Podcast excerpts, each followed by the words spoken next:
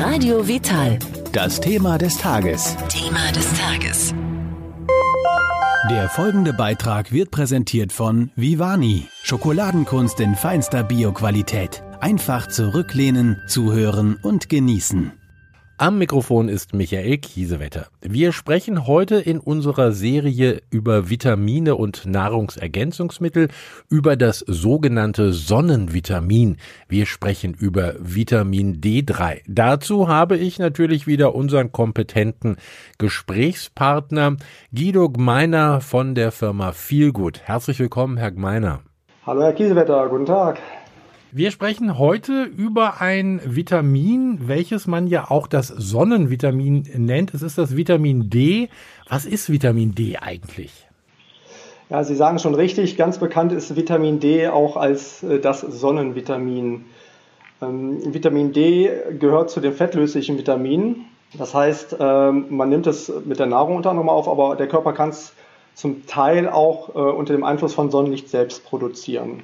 Aus der Vergangenheit hat sich schon herausgestellt, dass das Vitamin D3 gegebenenfalls gar kein Vitamin ist, sondern dass es schon äh, viel weitere Funktion haben kann und deswegen ja teilweise von, von verschiedenen ähm, pharmakologischen Instituten äh, in die Hormonrichtung oder Hormonvorstufenrichtung eingruppiert wird. Aber das hat sich noch nicht umgesetzt, also es bleibt einfach ein Vitamin derzeit noch.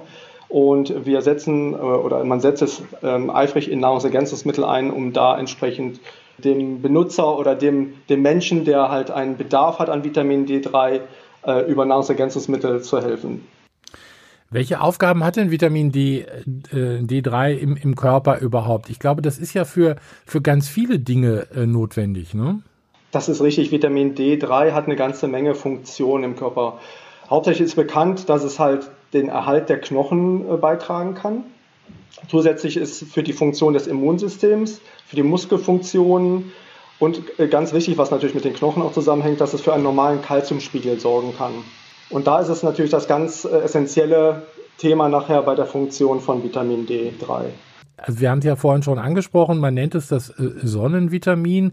Äh, Im Sommer kann ich mir vorstellen, bin ich gut versorgt. Also wenn ich äh, oft draußen bin in der Sonne, aber jetzt fängt ja auch die dunkle Jahreszeit wieder an. Äh, da sollte ich doch eventuell was zu mir nehmen, oder? Weil ich kann mir vorstellen, dass keine Sonne, kein Vitamin D im Körper. Ja, äh, das ist ansatzweise komplett richtig, sagen wir so, aber allein schon im Sommer, wenn uns geraten wird, äh, schützt euch vor der Sonne, sonst habt ihr nachher Hautkrebs, also richtig kräftig Sonnencreme auftragen.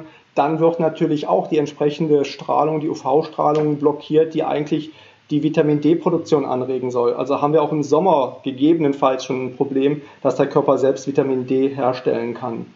Hauptsächlich ist das natürlich das Defizit, was entsteht in der dunklen Jahreszeit. Wir sind gekleidet mit langärmeligen äh, Kleidung, haben äh, ja keine, keine Sonnenstrahlen direkt, es sind Wolken am Himmel, es ist früh dunkel. Da ist es natürlich noch schneller dazu, in ein Vitamin D3-Defizit zu geraten.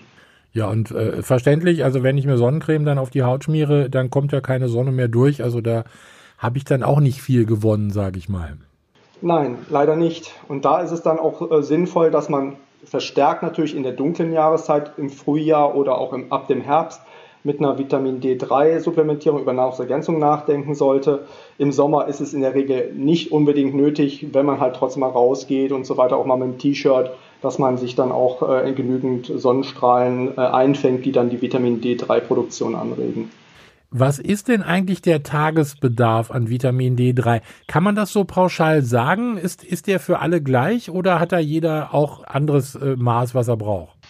Ja, also über den äh, Bedarf, da streiten sich schon seit Jahrzehnten die Geister, aber mittlerweile ist man da schon auf einem besseren Level. Früher hat man eine ganz, ganz niedrige ähm, Empfehlung ausgesprochen, die bei, nur bei 5 Mikrogramm war. Da sind die Experten heute schon viel höher eingestuft. Man sagt also, da äh, sollte man ruhig äh, die 20 Mikrogramm äh, pro Tag einnehmen, auch über langen Zeitraum.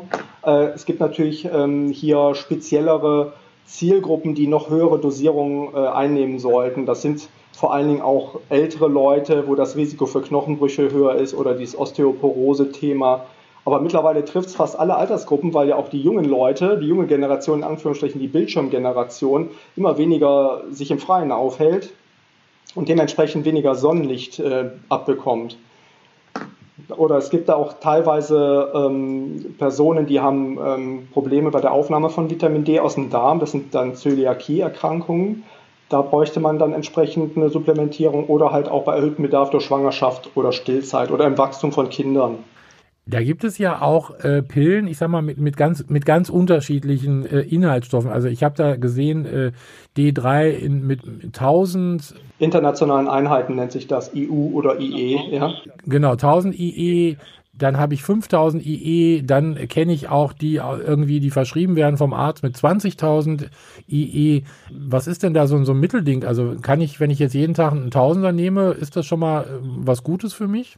Ja, also diese 1000 Einheiten, das ist ja jetzt im Prinzip äh, nicht die Megadosierung. Da ist also auch, es ist keine, es gibt kein Risiko bei der Einnahme von Vitamin D3, also Überdosierung gibt es da nicht. Es gibt keine ähm, Nebenwirkungen.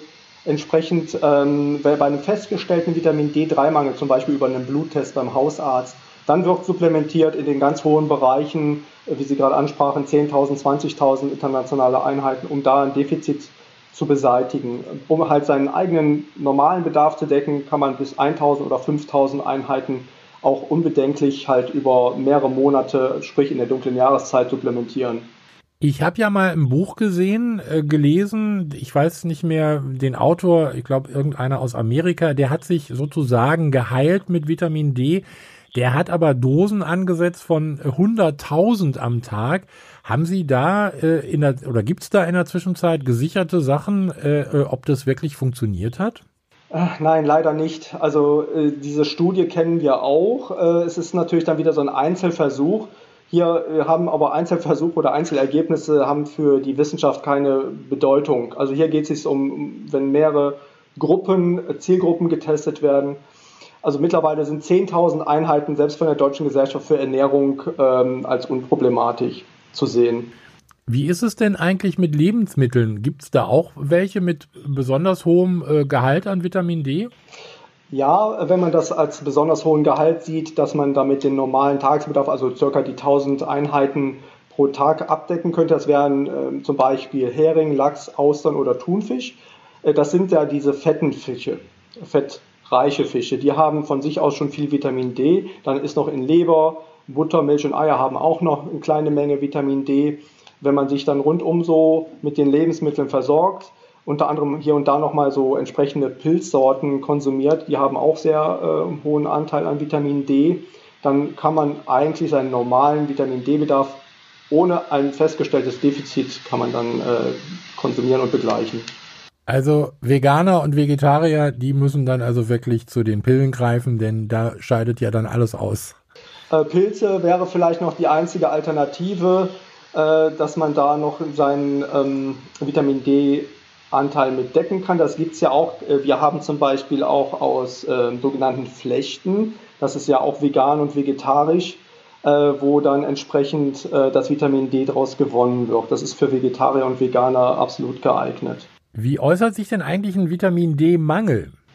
Ja, Vitaminmangel an Vitamin D ist im Prinzip, ähm, kann festgestellt werden, wenn man jetzt einen Bluttest machen lässt, dass man zu hohen Kalziumwert hat, wo dann zu wenig äh, Kalzium in die Knochen halt reingebracht äh, wird.